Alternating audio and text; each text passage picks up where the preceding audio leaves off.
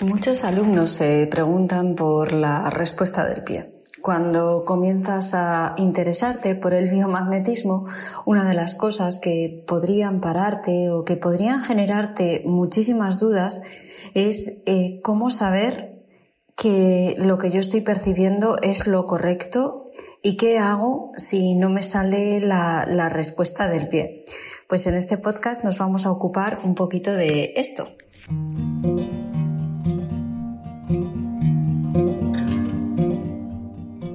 Bienvenido al podcast de Biomac Family, donde vas a aprender a integrar el conocimiento y el uso de los imanes en tu vida para equilibrarte y sobre todo para estar más fuerte. Quiero que entiendas los imanes por dentro.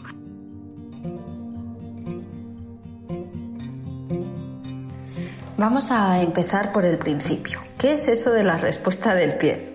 Bien, pues en biomagnetismo eh, ya sabes que el padre del biomagnetismo, que se llama Goiz, diseñó un rastreo, un conjunto de puntos que podrían estar en desequilibrio y que un biomagnetista cuando examina a una persona o se examina a sí mismo, pues va comprobando uno por uno.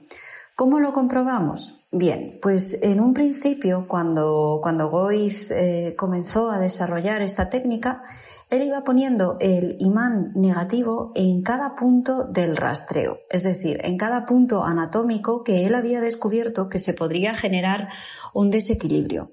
Ponía el imán y miraba la respuesta del pie. Si el pie se encogía, y ahora me preguntarás, ¿qué pie? Bueno, pues eh, por lo general es el derecho, pero podría ser el izquierdo también, ¿vale? De eso, si quieres, nos ocupamos en otro podcast.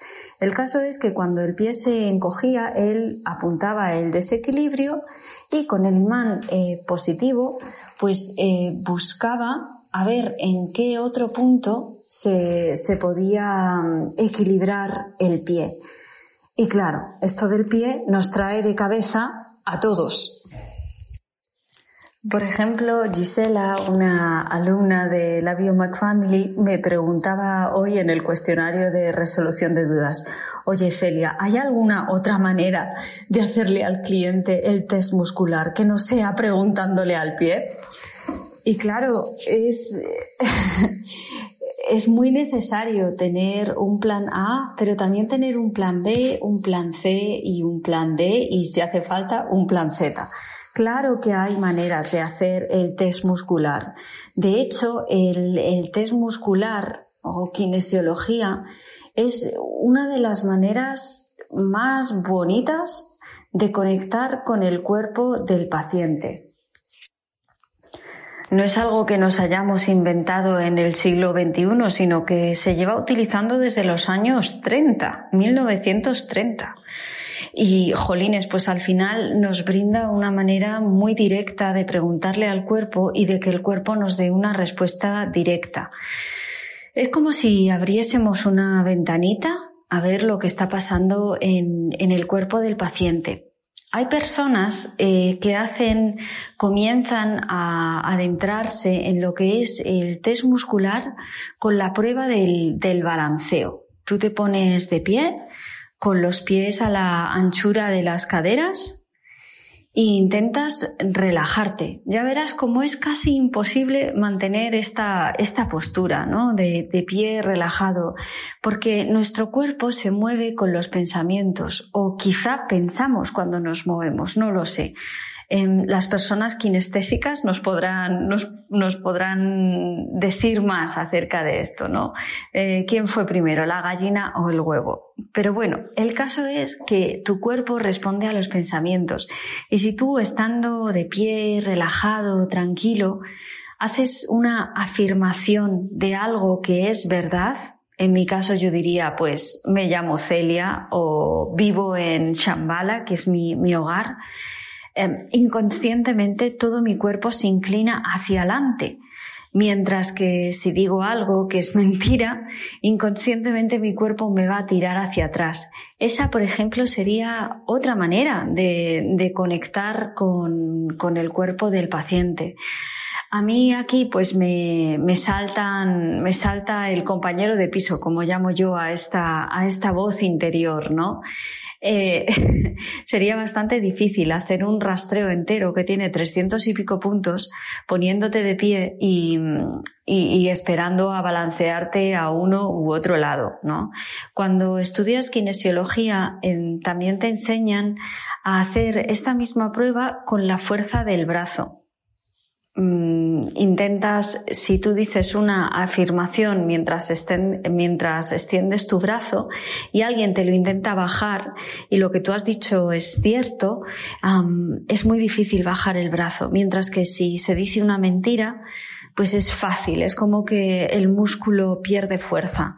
Otros kinesiólogos juntan el dedo pulgar y el índice en una especie de arco, como cuando dices que todo está bien, haces así este gesto, ¿no? Con, con las manos.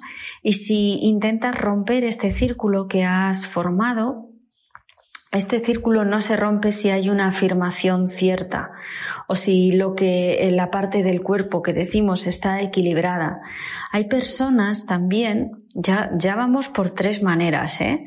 Hay personas también que mm, utilizan sus dedos pulgares. Yo tengo un par de vídeos en, en Instagram, en el IGTV de Instagram y creo que también tengo en el canal de YouTube tengo ahí un par de vídeos en, los que muestro cómo hago el rastreo con los pulgares de mi mano. Viene a ser la, la misma metodología que utilizar el pie. Cuando el brazo se me acorta, pues yo lo tomo como un, como un sí. ¿No? Entonces, pues la respuesta a la pregunta es que sí, que hay diferentes maneras yo las, las veo con los alumnos en, en el curso. Ya sabes que hago pues en una resolución de dudas semanales que va por audio, pero también hacemos unas tutorías que son muy participativas y muy interactivas una vez al mes. Eh, es en estas tutorías en las que probamos a hacer estos ejercicios para que para que tú puedas experimentar cómo se siente, cómo se siente uno cuando prueba los diferentes métodos. Cuando a mí me preguntas, pues, ¿qué, qué, método prefiero? Pues yo el que me enseñó hoy. Yo pregunto al pie. Al final, yo hasta tengo un acrónimo con los alumnos que es PAP, pregunta al pie.